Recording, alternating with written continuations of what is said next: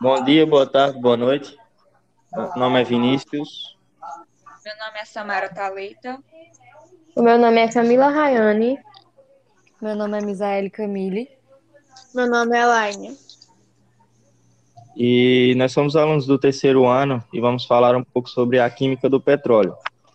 O petróleo, que é uma mistura de compostos orgânicos. Mas antes de começar a falar sobre o petróleo, eu vou explicar um pouco do que é a química orgânica, para vocês entenderem melhor o assunto do petróleo. Primeiro, vamos entender a diferença entre a química orgânica e a química inorgânica. E é bem simples. As substâncias presentes nos organismos vivos são chamadas de compostos orgânicos, e as presentes no reino mineral, ou seja, em tudo que não há vida, são chamadas de compostos inorgânicos. E o que é química orgânica? Química orgânica é a área da química que estuda os compostos dos elementos de carbono. No início do século XVIII, o famoso, o famoso Antoine Laurent de Lavoisier descobriu que muitos dos compostos encontrados nos seres vivos eram constituídos pelo elemento de carbono. Daí o cientista John Jacob Berzelius criou a teoria do vitalismo, ou teoria da força vital, que dizia que tais substâncias surgiram a partir de, um materi de materiais presentes nos seres vivos e de um conteúdo não material, denominado de força vital, que não poderia ser criado pelo ser humano. Ou seja, falando na nossa língua, os compostos orgânicos só eram produzidos em organismos vivos, no caso vegetais ou animais, e nunca poderiam ser sintetizados pelo homem em laboratório. Só que em 1825, o médico alemão Friedrich Waller conseguiu sintetizar a ureia, que é um composto orgânico encontrado na urina de muitos animais. Ou seja, ele conseguiu criar um composto orgânico, contrariando a teoria do vitalismo, que dizia que não dava para o ser humano sintetizar uma substância orgânica em laboratório. E como ele fez isso? Ele simplesmente aqueceu o cianato de amônio, que é uma substância inorgânica. Daí a teoria é, do vitalismo caiu por terra e, e veio a classificação química orgânica, que hoje está presente em vários materiais usados no nosso cotidiano, cotidiano como plástico, combustíveis, cosméticos, produtos de limpeza e medicamentos. Então, agora que vocês entenderam um pouco mais sobre a química orgânica, vamos dar seguimento com o assunto da química do petróleo. Bom, em 1850, na Escócia, James Wong descobriu que o petróleo poderia ser extraído do carvão. Anos após, Edwin Laurentine perfurou o primeiro poço para a procura do petróleo nos Estados Unidos. Mas o que é petróleo? Petróleo é um líquido viscoso, escuro e inflamável, menos denso que a água, e formado por uma mistura complexa de compostos orgânicos, principalmente hidrocarbonetos, ou seja, compostos cujas moléculas são formadas somente por átomos de carbono e hidrogênio, e também associados a pequenas quantidades de outras classes de compostos que contêm nitrogênio e enxofre. Pelo fato de ser uma das principais fontes de energia a nível mundial, o petróleo é conhecido também como ouro negro. E a teoria mais aceita para a formação do petróleo é a de que ele se originou de restos de seres vivos, animais e vegetais ao longo de milhões de anos. Estima-se até que as reservas de petróleo tenham entre 10 e 500 milhões de anos. O petróleo fica armazenado no interior de poros ou espaços vazios, rochas impermissíveis, ou seja, arenito, conhecido também como rochas reservatório. É daí que vem o nome petróleo, que significa óleo de pedra. Além disso, visto que são geradas pela decomposição, o petróleo, o gás natural e o carvão são denominados de combustíveis fósseis e são todos recursos esgotáveis, ou seja, não são renováveis, não tem como reutilizar. O petróleo cru é levado para as refinarias a fim de separá-lo em vários componentes. Primeiramente, o petróleo passa por processos físicos, como filtração, decantação, que por, que retiram a água, impurezas, por exemplo, areia, argila, até mesmo pedaços de rocha. Após isso, o derivado de petróleo são obtidos no processo de refino. As frações são separadas em torre de destilação e um dos processos de separação de misturas homogêneas sob processo atmosférico e a vácuo. E o petróleo também está presente no nosso cotidiano, como no, na gasolina, no óleo diesel, querosene, gás de cozinha, tinta entre outros produtos.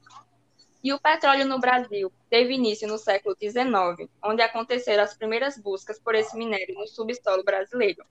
O primeiro vestígio de petróleo foi encontrado em Pofete, estado de São Paulo. No entanto, a extração desse petróleo encontrado, encontrado era inviável, ou seja, inalcançável.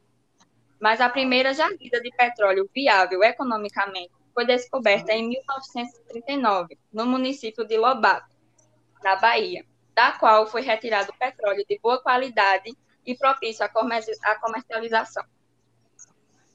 Bom, o petróleo, como já é do nosso entendimento, é a manutenção da sociedade e dele se dá a fabricação de plásticos, borrachas sintéticas, tintas e entre várias outras coisas.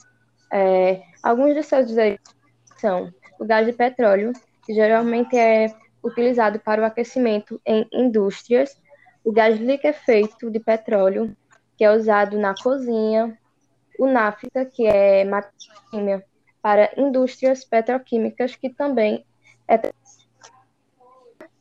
a gasolina, que é utilizada como combustível, querosene, usado como combustível para turbinas a jato, o óleo diesel, que é usado especificamente em transportes rodoviários, aquaviários e nas termoelétricas, o óleo combustível, que é utilizado como fonte de calor em indústrias, e os resíduos, que são produtos utilizados como material para fabricar outros produtos.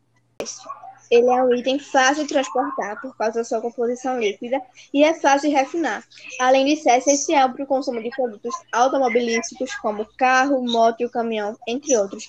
O petróleo é praticamente a base de várias indústrias que abrangem o setor da produção de plástico, vaselina, medicamentos e vários outros produtos temos também o fato de que, ao contrário da energia solar e eólica, o petróleo ele pode produzir bastante energia e altamente confiável. Mas, como nem tudo é flores, e já entrando nas desvantagens do petróleo, ele não é um produto renovável, ou seja, com o uso excessivo dele, é, logo, logo, essa fonte de energia, a gente não poderia contar com ela, porque irá acabar além de gerar grandes prejuízos à fauna marinha, com os derramamentos de óleo no mar, e também danos ao ecossistema, porque ao extrair o petróleo, ele vai gerando gases de efeito estufa que contribuem para o aquecimento global. O petróleo, ele ultimamente está ajudando o crescimento da corrupção no mundo inteiro, pois a maioria dos conflitos internacionais nos últimos 40 anos foi devido ao controle do petróleo. Além de todas essas desvantagens, ele pode causar problemas à saúde. Segundo a ONG Greenpeace, estudos mostraram que os trabalhadores expostos ao benzeno, que é uma das substâncias presentes no petróleo, em 20 a 40% dos casos causam irritação dos olhos, náusea, tontura e problemas no sistema digestivo, e com a exposição maior poderá ocasionar problemas ainda mais graves. O petróleo, apesar de sua ampla utilidade, o uso e a exploração podem provocar diversas catástrofes ambientais, especialmente em casos de vazamento no meio ambiente. Por grande parte das plataformas de extração se localizarem em alto mar, os impactos ambientais causados pelo petróleo podem tomar proporções avassaladoras. Todo derramamento de petróleo, independente das proporções, é considerado uma catástrofe ambiental. A substância se propaga rapidamente pelo mar, formando uma mancha negra que contamina a água e compromete a vida das espécies marinhas. A camada superficial formada pelo óleo bloqueia a passagem de luz, impossibilitando o processo de fotossíntese e impedindo a troca de gases entre a água e o ar. Esse impacto afeta todo o ecossistema marinho. Os peixes, quando entram em contato com a substância, morrem por asfixia, as aves marinhas podem sofrer com a intoxicação ou pela impregnação do petróleo em suas penas, o que impede o voo e a regulagem da temperatura corporal, problema que também afeta os mamíferos marinhos. A ingestação do líquido negro também provoca a morte de diversas espécies e, além disso, o derramamento de petróleo prejudica comunidades litorâneas que sobrevivem da pesca. A gente viu um caso parecido recentemente aqui no Brasil, quando foi vazado 5 mil toneladas de óleo pelas praias do Nordeste e Sudeste. Foi um dos maiores desastres ambientais do litoral brasileiro. Mais de 20 mil quilômetros foram contaminados pelo óleo, óleo cru. Então é isso, muito obrigado por quem assistiu, espero que tenham entendido o assunto bem. E é isso, obrigado e tchau.